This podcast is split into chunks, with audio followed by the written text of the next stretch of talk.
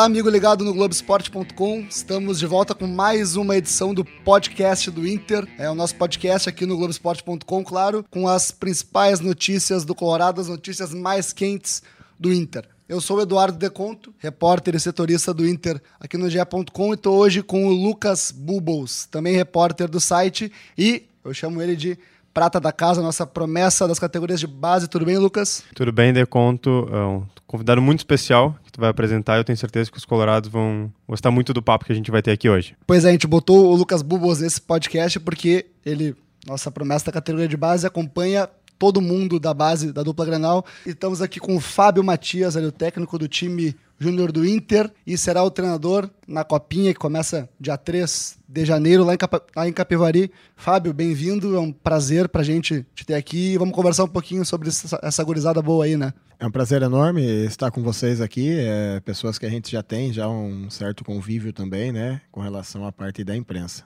Muito obrigado. Ô, Fábio, a gente sabe que pro pessoal normal, pessoal normal não, pessoal comum, é, trabalhador comum, fim de ano, costuma ter um descansinho, Natal, Ano Novo. Para ti é o contrário, né? É, esse, esse momento de, de dezembro, janeiro, é, são os momentos assim que a gente fala na base, assim, principalmente para sub-20, são os momentos mais pesados. Porque são onde você tem a competição. Hoje, para nós, nós tivemos a competição preparatória, né? É, para a Copa São Paulo. E em janeiro, automaticamente, uma competição de muita visibilidade a nível nacional. Então, assim, é um momento de pouco descanso e muito trabalho. Pois é, Fábio, é, falando um pouquinho dessa competição preparatória, o Inter disputou a Copa RS acabou eliminado pelo River Plate é, de virada. Qual é a sua avaliação da participação para preparar os, os guris para a Copinha? Foi satisfatório? Deu para tirar alguns ajustes, fazer algumas é, algum planejamento para a Copinha? Ah, é, nós dividimos ali o planejamento nosso no primeiro momento, que foi o primeiro seis meses, onde a gente fez o Campeonato Gaúcho. Posteriormente a isso, a gente, aí no campeonato, já a gente fez uma adequação em relação à idade, a gente baixou bem a idade da, da equipe, a gente achou viável isso praticamente então não foi uma sub-20 esse ano, ela foi uma categoria sub-18. Utilizamos aí o Campeonato Brasileiro para uma adequação em relação ao trabalho e a gente sofreu um pouquinho também, principalmente pela questão da idade. Posteriormente, a gente tem o foco daí da Copa São Paulo. E com isso a gente tem a Copa RS e novamente uma competição mais velha com muitos equipes com atletas 99, exemplo Atlético Mineiro, veio com o time inteiro 99, o River mesmo que nós enfrentamos ali. Para quem olhar ali a os atletas, nós tínhamos cinco a seis atletas de último ano, atletas também com passagem no profissional. Então a gente organizou dessa forma e organizou essa preparação assim. Foi um bom momento ali eh, na Copa Ipiranga de preparação em relação também à Copa São Paulo. Em relação ao grupo assim que vocês estão montando para a Copa São Paulo de futebol júnior, né, a nossa copinha, ele vai ser o mesmo da Copa RS? Vocês têm alguma análise que talvez dê para trocar algumas peças ou vai vir peças novas também que não estavam nesse grupo? Tanto a Copa RS quanto a Copa São Paulo, principalmente principalmente a Copa São Paulo, você tem algumas datas limites em relação à inscrição. Então, quando a gente estruturou a Copa Ipiranga a Copa São Paulo, a gente já pensou já em estruturar já como uma coisa única já. Então, a gente já praticamente é a lista de 30 da Ipiranga e a lista de 30 da Copa São Paulo, com uma ou outra situação, elas são praticamente as mesmas. Então os jogadores são praticamente os mesmos. Então a base ela é mantida 95, 96% é, para a Copa São Paulo de juniores o Inter enfrentou nessa Copa é, RS o River Plate, um time gigante da Argentina, não precisa nem apresentar o River. É, esse enfrentamento com um time desse tamanho, que foi de igual para igual, acabou sendo eliminado, hum, é uma boa amostra para ti do que esse time pode entregar na Copinha? A gente teve, né, dentro da competição, é, é jogos é, com adversários com características diferentes. É, isso, talvez nos últimos dois, três anos, é, a categoria sub-20 não tenha enfrentado equipes de fora do país. Isso a gente, quando a gente observou a mudança e essa troca com relação a muitas equipes sul-americanas e até europeias, para nós foi bom. A gente teve a experiência de jogar contra o Tajeres, a gente teve a experiência de jogar contra a equipe da Dinamarca, uma equipe muito boa taticamente, excepcional, com jogadores bons, em termos táticos de jogo, talvez não tão individuais, mas taticamente muito boa. E o Atlético Nacional da Colômbia, que na teoria é a melhor equipe hoje de base lá. E o River, que tradicionalmente a nível mundial disputa muitos torneios, é, hoje eles disputam mais torneios que nós, a nível no exterior, a nível de base. Então, para nós, esse, esse confronto foi bem interessante, foi bem importante para essa preparação. Esse processo de reduzir a idade começou a ser conduzido nessa reformulação do Inter agora da base, a última, né? Então, se paga o preço agora para colher lá na frente, né? Mais ou menos essa ideia, né? É, se você fizer hoje um levantamento de, de geração, a gente tem uma geração já hum, para o próximo ano já pronta em relação ao número de jogadores e juntamente com a 02. É, o que acontece muito em base são gerações picadas. Então você tem uma geração, por exemplo, 97 boa e aí 9899 ruim. Aí você tem uma geração 99 boa, uma geração 0001 ruim. É, isso faz com que você tenha muita quebra dentro do processo. Fica muita oscilação, né? Fica, fica muita oscilação. Isso é uma, é uma questão de continuidade. Então, essa ideia que, é, que nós tivemos e a direção também ali da, da base também adotou, foi da gente conseguir ajustar isso. Esse processo tem que ser ajustado. Então a categoria 01 ela foi a categoria para ser esse ajuste. Então a gente ajustou. É, teve jogos do Campeonato Brasileiro Sub-20 que a gente jogou com quatro meninos juvenis. Contra é, o Fluminense, por exemplo, de tanque cheio com 5, 6, 7 jogadores 9 9, inclusive jogadores que estão no profissional jogando. Então é, há um desequilíbrio também no nível de força. A gente teve uma dificuldade também em nível de força. Os jogos nossos, em alguns momentos, eles foram jogos. É, e isso é uma coisa. Físicos, às muito vezes. físicos. Uhum. E aí se entrou muito em transição. É, ficou um jogo um pouco mais. que não é característica minha como treinador. Se você pegar historicamente os jogos meus, é um jogo de construção. Mas aí também, por aquela questão da disputa, aquela questão do, do jogo em si, acabou virando um jogo de perde e ganha. Então, esse equilíbrio, uma competição que na Copa São Paulo a gente tem que ter. E essa ideia é uma ideia que, a, na realidade, a médio e longo prazo, ela tende a ter um resultado formativo bom e, consequentemente, depois, quando o atleta estiver na equipe profissional, ele ter, assim, acredito, um desenvolvimento até melhor. Você falou historicamente o Fábio Matias, para situar o nosso ouvinte, o Fábio trabalhou no Inter até 2010, até o fim de 2017, né? Entre 2015 e 2017, tu me falou mais cedo, né? 2016 16 e 17, janeiro de 2018. E aí ele foi pro Figueirense. O Figueirense ele, eliminou só o Flamengo e o Palmeiras na Copinha, ou seja, os dois principais times de base hoje no, no Brasil, né? Os dois clubes com a base mais forte no Brasil. Voltou pro Inter depois da Copa São Paulo do ano passado, já vamos falar disso. Mas, Fábio, agora já falando da Copinha, é, de fato, o Inter tá no grupo 7, né? Em Capivari, com o Capivariano, que é o time da casa, Linense e Confiança da Paraíba, a estreia no dia 3 de janeiro contra o Confiança. Eu te faço uma pergunta. Onde vai ser a estreia? Porque o, o estádio, Arena Capivari, tá com risco de desabamento, não tá interditado. Onde é que vai ser a estreia? Já tem definido isso? É, hoje até isso aí foi, foi os comentários nossos ali dentro da, da parte da manhã, a gente não tem essa definição ainda. É, tem algumas possibilidades daqui a pouco de jogar numa cidade próxima. Ali tem cidades ali como Piracicaba, tem a minha cidade de nascimento, Santa Bárbara, tem a Vai Americana, estar em casa, Ó, vai voltar aí. é, Sumaré ali. Então a gente tem ali na região ali bons, é, bons locais e bons estádios. E Capivari fica numa zona com cidades que tem futebol ali pró- próximo. O que deve acontecer se porventura o estádio não for liberado, é a gente permanecer em Capivari e aí sair fazer os jogos é, em outra em outra cidade. Vamos aguardar que acho que entre hoje segunda-feira deve estar definido aí o local dos jogos. Claro, o Inter, a gente estava conversando mais, mais cedo, o Inter vai para São Paulo dia 2 pela manhã, treina à tarde, no dia 3 faz a estreia, né? Esse é o, esse é o cronograma para a estreia, né? Sim, a gente montou um cronograma, um planejamento já de algumas semanas atrás. A gente tem uma pequena folga agora no Natal. A gente para dia 21, na semana que vem no sábado. A gente realiza mais um, um jogo amistoso de fechamento. Ficamos 22, 23, 24, 25 e 26, eh, retornando dia 26 à tarde. Treinamos 26, 27, 28, 29, 30 e 31. E aí a gente dá 31 também. 31? Sem 31 de Réveillon, então. Sem ano novo. 31 de manhã.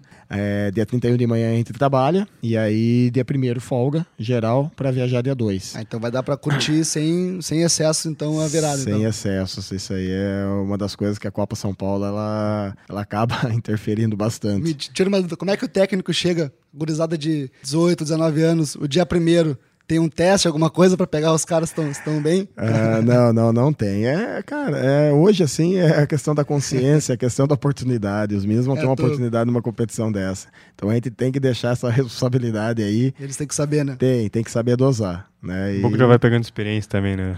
Virando profissional, vai ter momentos assim que vai ter que abdicar Uhum, um claro, pouco né, claro, de... claro. Vai, vai ter que abrir, abdicar. A gente fez uma troca, a gente deu o Natal para eles, né? Que é um momento assim que eu acho que é um momento mais família Natal do que Ano Novo. Não sei se vocês concordam comigo. Concordamos. claro, Isso. claro, claro. A gente mandou também essa É um programação. planejamento muito bem pensado, até É, nisso. né? a gente mandou anteriormente isso, então os meninos já conseguiram aí com um mês aproximadamente Já marcar tudo. marcar as as viagens, passagens claro. de ida e volta. Então assim tá bem organizado, tá bem legal, Claro, pô, legal. com exceção do ano novo, né? Claro, claro. Uma, uma coisa importante, o Inter, ao que tudo indica, a, informação que a gente tem, vai estrear não só é, na Copinha, vai estrear o uniforme novo da Adidas, nova fornecedora, se tudo der certo. Então é mais um atrativo para ver essa gurizada em campo lá. Não sabemos onde, né? Mas contra o Confiança da Paraíba. Agora, Fábio, ano passado, é, sabe bem disso, o Inter teve uma eliminação na Copinha bastante traumática, com goleada por 5 a 0 para o Guarani na terceira fase. Foi uma eliminação que chamou muita atenção, que rendeu uma nova reestruturação do departamento de futebol da categoria de base. Saiu o Diego Cabreira, o, o Ricardo Grosso, que era o treinador. Tu veio, chegou o Erasmo Damiani também. É, tem um peso maior para vocês essa copinha depois de tudo que aconteceu ano passado? Aliás, esse ano ainda, desculpa. Cara, é algo assim, eu vivi duas Copas São Paulo, né? Duas Copas São Paulo seguidas, né? Em dois momentos diferentes, em dois clubes diferentes. É lógico que a visibilidade dela é muito grande. A gente sabe que o clube, é, o que o clube passou em relação a isso. É, a gente tem que tomar um certo cuidado também, porque tu fala muito resultado, resultado, resultado, tá? A gente vai formar, tem que formar vencendo, ótimo, legal, maravilhoso. Só que a gente pega equipes que ganham Copa São Paulo de Juniores, que chegam em finais de Copa São Paulo Juniores e não tem nenhum atleta é, que chega no profissional. Aí a gente tem que medir isso também. Tem que Talvez não seja isso. só títulos.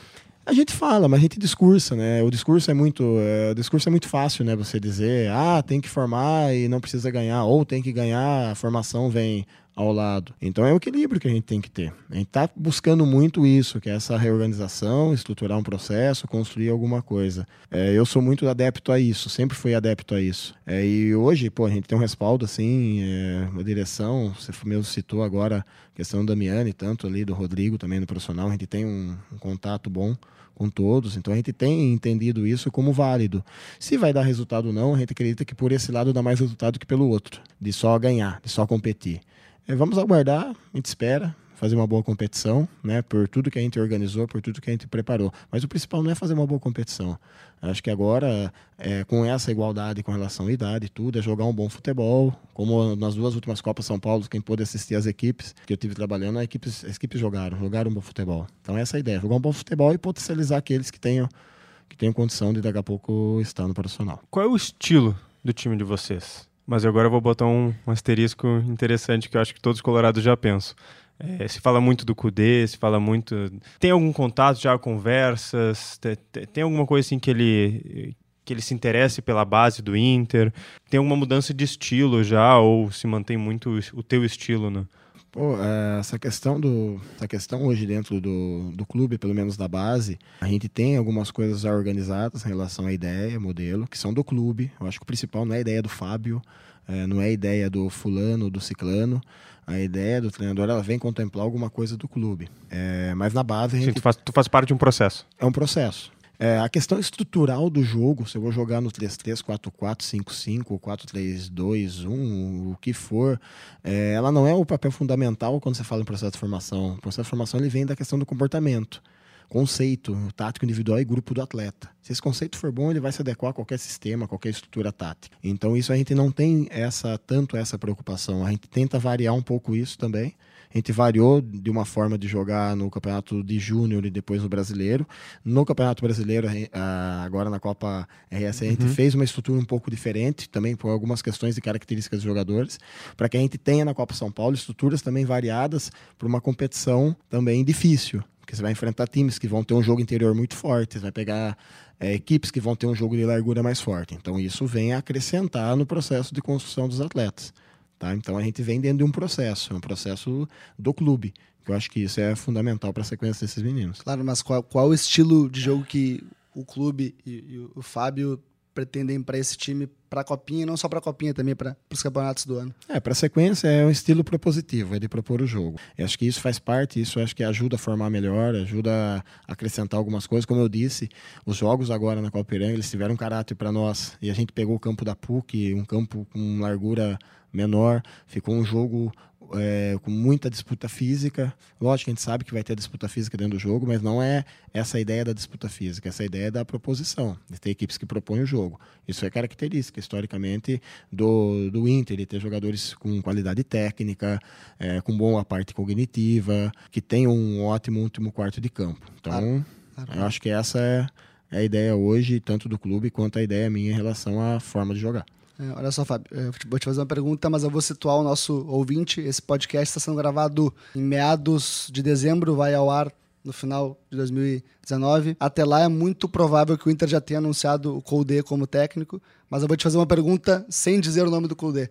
O novo técnico já conversa contigo sobre alguns garotos que possam ganhar espaço na sequência do ano? Acho isso muito, muito cedo ainda. A gente não teve ainda nenhum, nenhum contato com relação a isso. Uh, quem vier como treinador do profissional vai ter a oportunidade de acompanhar os atletas, acompanhar a equipe também em competição. Então acho que isso ainda, para nós ainda acho que é muito, muito, é cedo, muito cedo, é muito, muito novo ainda isso para poder te responder com mais com mais claro. exatidão. Mas então eu vou te falar de um que está garantido já no elenco profissional de 2020 vai te desfalcar provavelmente nessa copinha, que é o Peglow, né? João Peglow. Você tem uma expectativa muito grande sobre ele e um cara que é camisa 10 da seleção não seria diferente, né? É, fala um pouquinho mais do, desse, desse jogador que é, a gente no Twitter, na, no Beira Rio, a gente só ouve perguntar e o Peglow, e o Peglow, e o Peglow. Ah, nós tivemos a oportunidade de trabalhar com ele esse ano, né? É, ele teve um ano assim que conosco, ele teve uns momentos que ele ficou dentro do departamento médico, tem momentos que ele teve conosco, mas ele teve muito mais momentos na, na seleção brasileira. É um jogador que tem um nível físico alto, é um jogador que tem um nível cognitivo de assimilação dentro do jogo alto. É, isso hoje, para o futebol profissional hoje, favorece bastante. É, agora também é aguardar a sequência dele ali no profissional para ver como que ele vai se desenvolver. Além dele, nós tivemos também o Johnny e o Eric, outros dois atletas, que saíram desse processo já no início do ano e estão hoje no, no profissional também, que não, que não jogam a Copa São Paulo de juniores. Só para acrescentar, teve outros além do Peglo que subiram, que vão desfalcar o teu elenco? É, no caso hoje que teve conosco mesmo ali foi o Johnny e o Eric, né? O Heitor já é um menino 00 que já veio de um outro processo. Então são esses três atletas que, que não disputam a Copa São Paulo de Juniores. Perfeito, claro. perfeito. O Eric lateral esquerdo, né? E o Johnny, um jogador que quando eu conheci, ele era segundo atacante. Primeira vez que eu fiz uma matéria sobre o Johnny. No título agora da, do Campeonato Gaúcho, ele foi o seu capitão. Era um volante, já jogou de meia, camisa 10, era um cara que nesse processo de, de, de base acabou virando multif, multifuncional, né? um cara com muito um, versátil, né? Muito versátil por time, né? É por aí, né? A questão do Johnny é bem interessante. A gente iniciou ali, a gente observou. Quando eu, quando eu cheguei, a, é, a, ele estava disputando, eles estavam disputando a Copa do Brasil ali.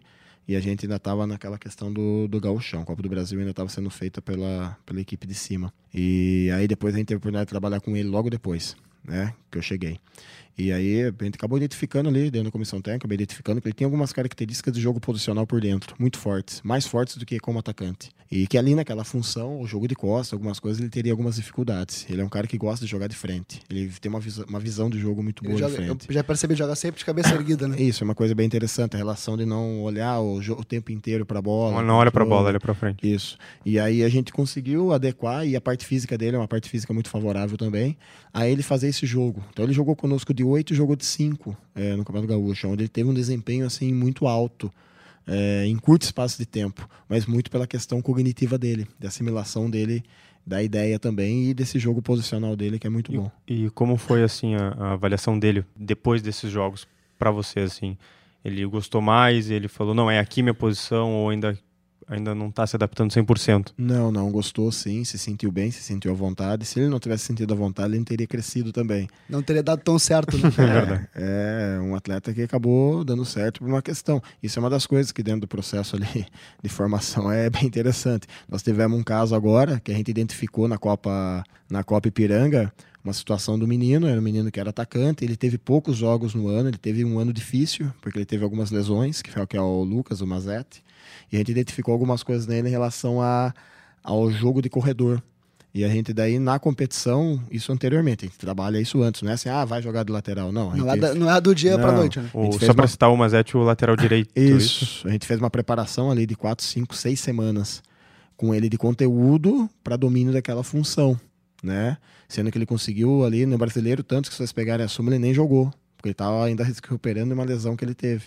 E aí a gente adaptou ele, deu os conceitos para ele e ele fez uma boa competição. Foi um dos meninos que acabou se destacando na, na Copa Ipiranga, tanto na parte ofensiva quanto na parte defensiva. Então são algumas coisas que na base você tem que identificar, tem que detectar também. Só para deixar claro. registrado qual era a posição dele, tinha de atacante, atacante, atacante, de área, atacante, atacante de, ponta, lado, de atacante lado. de lado. Perfeito, né? Só para deixar essa transição. Para explicar como foi. Ele era atacante, você de detectou um, um potencial para ele ser jogador né, de todo lado do campo, se ajustou para lateral e começa a lapidar ele numa nova posição, é algo até recorrente, né? Assim, é, a questão do cara que está em situação de atacando daqui a pouco baixar um pouco mais as linhas e tem a situação inversa também, que é o cara que às vezes joga de última linha e o cara adiantar. Claro, adiantar claro. um pouco. Então a gente tem que ter isso, depende muito da característica tática individual, grupo, técnica, para tentar ajustar isso. Eu, eu, vou te fazer uma pergunta que ó, não teve um treinador de base que eu perguntei que gostou de responder, mas eu vou fazer igual. Diz alguns destaques da tua equipe. É difícil dizer um ou outro, assim, mas alguns destaques da tua, da tua equipe. Vamos lá, não precisa dar do 1 a 11. Porque a gente sabe que o, o torcedor quer saber quem é que tem mais potencial, quem é que está mais preparado, mais mais qualidade, está mais próximo de ser é, integrado. Aqueles que eles vão ver na copinha vão falar que, é, que vão lembrar acho, deles. Eu acho que essa pergunta aí eu vou deixar pro torcedor. Responder essa é aquela que o treinador não responde, tá? Que como a gente favorece muito, a gente tem que isso é muito muito na base, uma coisa que a gente tem que tomar muito cuidado, que é a criação de ídolos.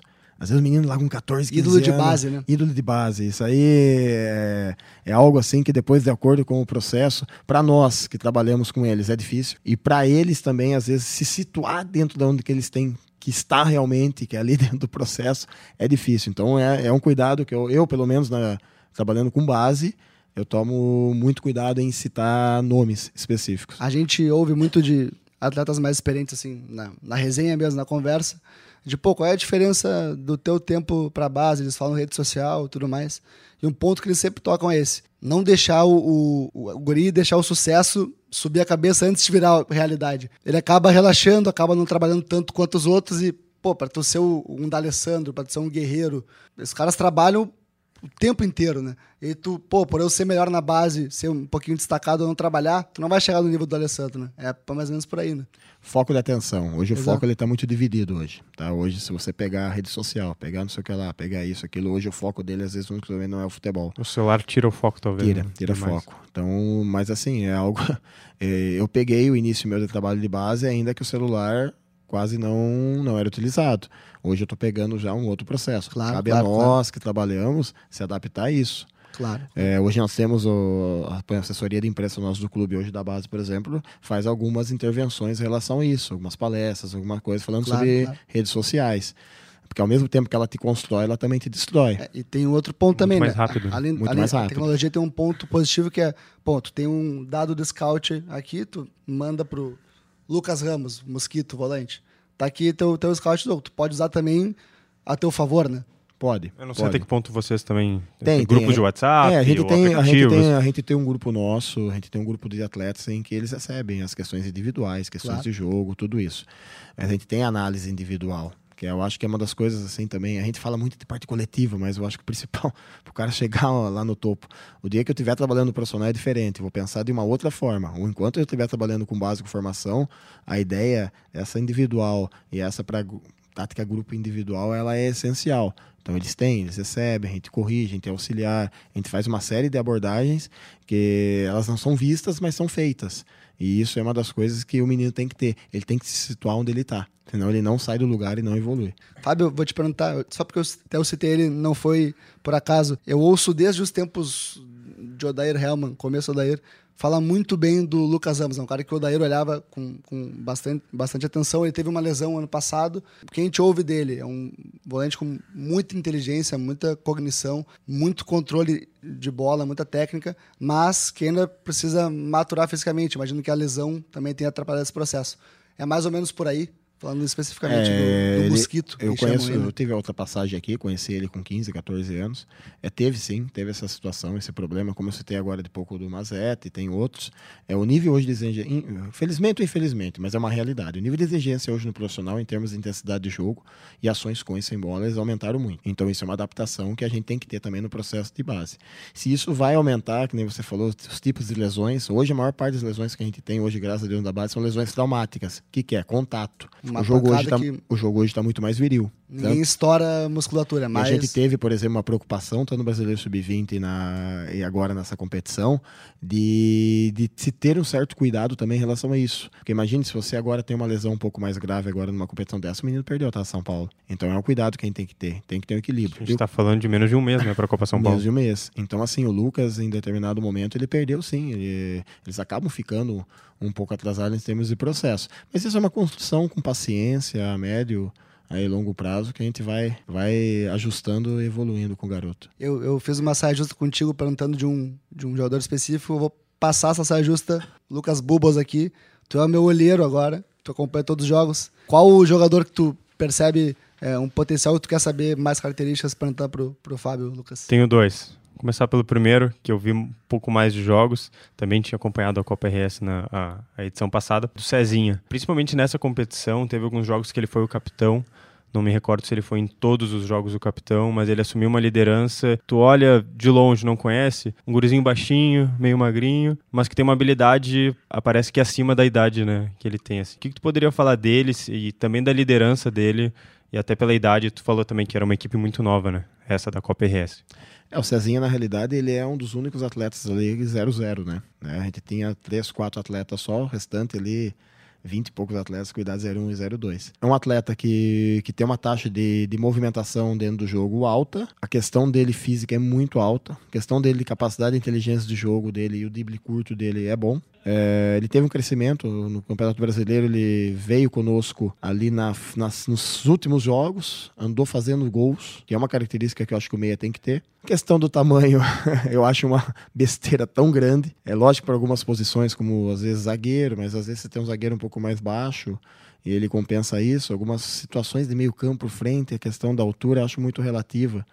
É... Hoje não importa tanto, né? Cara, mudou um pouco o conceito. Tem que jogar futebol. Acho que tem que jogar futebol, tem que ter questão técnica, aplicar essa técnica também. Não adianta ele ter uma técnica. Eu brinco sempre da situação do freestyle. Aquele cara que faz freestyle não vai jogar futebol. Normalmente não joga, porque ele não consegue aplicar aquela técnica dentro do jogo. Então, quem consegue aplicar, eu acho que a gente tem que ter tempo, tem que ter paciência e tem que desenvolver. E não dá para tirar esse talento também dele, né? Não dá não dá. Então, e ele tem hoje uma liderança técnica muito boa na equipe também. Outro que eu tinha te falado, o, o segundo, é o Prachedes. Pode me corrigir talvez a pronúncia. Ele já foi algumas vezes uh, para a seleção de base. A gente que acompanha um pouco a base, a gente sabe que os torcedores que gostam da base falam muito dele, tem uma expectativa muito alta nele. Como que tu tá vendo o processo de crescimento dele e o potencial desse, é desse Bruno, volante, né? segundo volante ali? O Bruno Prachedes, na realidade é um meia é, eles já estavam no clube quando eu cheguei, chegou acho que final do ano passado. Uh, a gente monitora um pouco também base, já tinha ouvido falar dele. Ele fez um ano ali, trabalhou ali no juvenil. Quando a gente optou por essa situação também de alguns atletas, a gente teve um cuidado de alguns meninos a gente visualizar algumas coisas interessantes. A gente acabou subindo ele no decorrer do Campeonato Brasileiro Sub-20. Agora no final também, depois do, das competições, vários meninos do juvenis vieram treinar conosco, vieram treinar conosco para a gente poder visualizar os meninos que são mais interessantes. Ele é um meia, jogador canhoto, tem uma técnica interessante, relativa ao jogo, aplica ela bem. É, tem um bom cabeceio, que é difícil, né? Você vê um jogador, às vezes, com o número 10 ou número 8 ter bom cabeceio. Ele é um cara que faz gols de cabeça, um cara que pisa na área, tem um nível de assistência bom. Ainda vai sofrer um pouco pela questão da parte física, mesmo sendo um cara fisicamente, aparentemente, assim, com nível bom. É, mas é tudo uma, uma questão de paciência. A gente tem até comentado, pô, nós estamos com um menino jogando muitos jogos, e esse menino ainda ele é, ele é juvenil, na teoria. Tem que ter um pouco de calma também. Tem que também, ter um né? pouco de calma também. Para fechar esse papo de copinha, já encaminhar pro, pro final, perspectiva boa, né? Evidentemente, né? não, não chega numa competição sem ter perspectiva boa, né? A perspectiva sempre é boa. É, a gente trabalha com isso também, da questão de chegar nessas competições agora, essa principal, que é o foco, na realidade, geral de, de trabalho, é você mostrar aquilo que foi feito, que foi apresentado. Desempenho, né? O desempenho. Eu acho que essa é a ideia. Em toda. Pode ser a 15, pode ser a 17, pode ser a 20. Mas o desempenho é atrelado à formação. A expectativa nossa é boa e vamos agora aguardar aí a nossa estreia e fazer uma boa competição.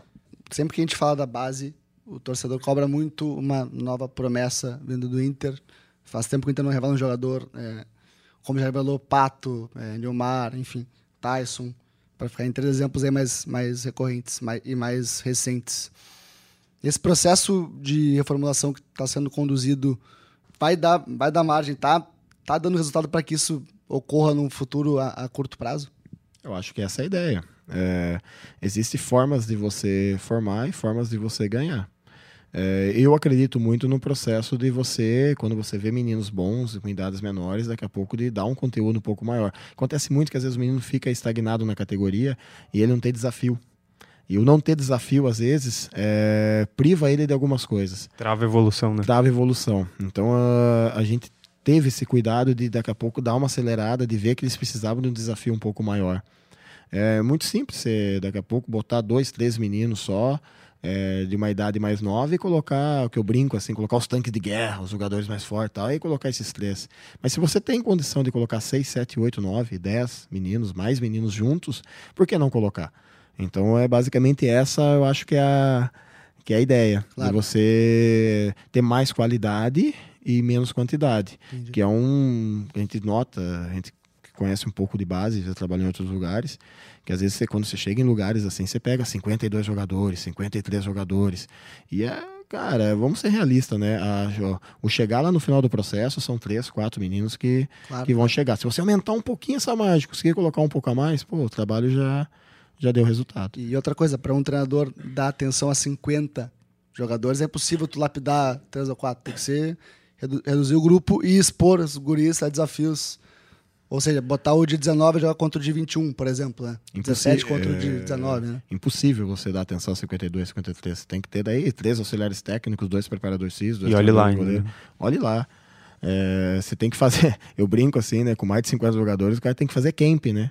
Camp é, é que claro, se usa no, claro, nos Estados Unidos. Peneira, né? E 150 jogadores. Claro. Isso daí não é treino. Então, então a gente conseguiu também. A gente Reduzir, tem, hoje, né? tem, tem uma redução muito boa a nível de plantel. Estamos com um grupo legal ali, a gente trabalha Mas numa enxuto, caixa. Né? Enxuto, de 25 a 30 meninos contando com, com os goleiros. E isso dessa geração 0102. Então, pra gente entender, esse diagnóstico de, bom, o Inter não revela jogadores, um dos, dos diagnósticos feitos para tentar voltar a ser o celeiro de asas, que como a gente conhece, foi reduzir o grupo, trabalhar com mais qualidade e expor os garotos mais jovens a desafios mais competitivos. Né? Basicamente, são esses três pilares, eu imagino que seja as diretrizes de trabalho, né? Isso, e apostar muito no treino, no trabalho diário. Eu acho que o, o, trabalho, o treino, a vivência, isso eu acho que é uma das coisas assim fundamentais que eles têm que ter. No profissional, depois que o cara adquire o lastro, aí depois é muito mais fácil. Agora, claro. esse processo aqui. Treinabilidade, é um pro... né? É, esse processo aqui. Primeiro 50%, né? É, a gente, a gente não pode ter um menino, por exemplo, com 2 mil minutos de jogos e 500 de treino. Tá errado, né? Sim, tá Tem que ser o contrário. O inverso. Tem que ser o inverso. E a gente vê muito isso. A gente vê, a gente tá acostumado a trabalhar com isso, que às vezes pega meninos, pô, só jogou, só jogou menino. Tem, sei lá, como eu felicitei para vocês, o número, a quantidade de treinos dele é muito baixa. O treino tem que ter mais treinos do que jogos. Lógico, tem que ter equilíbrio. Mas isso faz parte de, de construir alguma coisa. O Inter investiu muito na estrutura do CT de Alvorada também, né? Melhorar essa estrutura. E até agora construindo um terceiro campo no CT para ter mais a, a gurizada da base perto, né? Passa também por esse investimento em estrutura, né? Para dar, dar resultado, né? Precisa, precisa investir. Né? Tá, tá muito legal. É, essa questão estrutural, essa agora a questão de, ali desse outro campo no profissional. É, nós lá na base somos hoje o Inter é um, um clube assim em termos de formação se comparar com outros, pô, nós temos a sub 10, a 11, a 12, a 13, a 14, a 15, a 17, a essa 18 misturar com 20 e o aspirante, pô, então você tem muitas categorias. E tem um ponto que eu falo que é muito favorável. É, eu fiz um jogo esse ano do brasileiro contra o Santos. Foi muito legal que a gente levantou a quantidade de meninos daqui do Rio Grande do Sul, tá?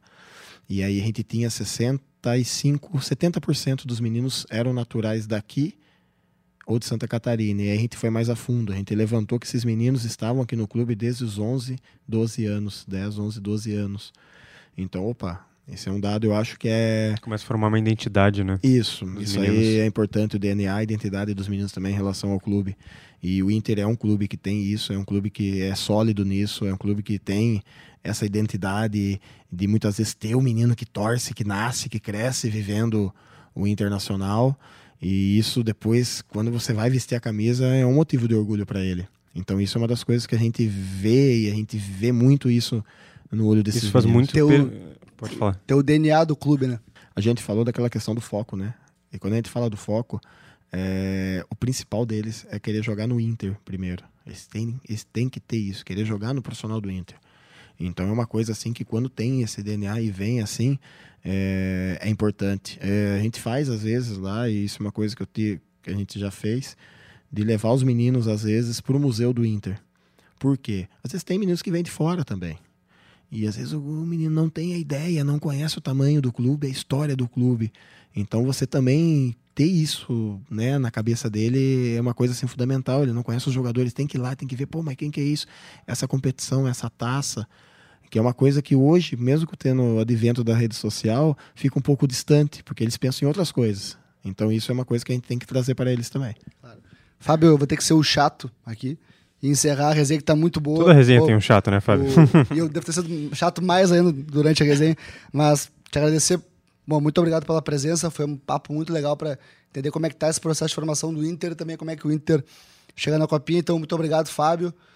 Lucas também, nossa estrela jovem do Globoesporte.com, muito obrigado pelo, pela parceria. Muito obrigado, então, pelo papo. Acho que foi muito produtivo e acho que o Colorado, o Colorado ou a Colorado que escutar esse podcast até o fim, certamente vai ver resultado na Copa São Paulo e, e vai entender o processo, vai entender por que que dá certo.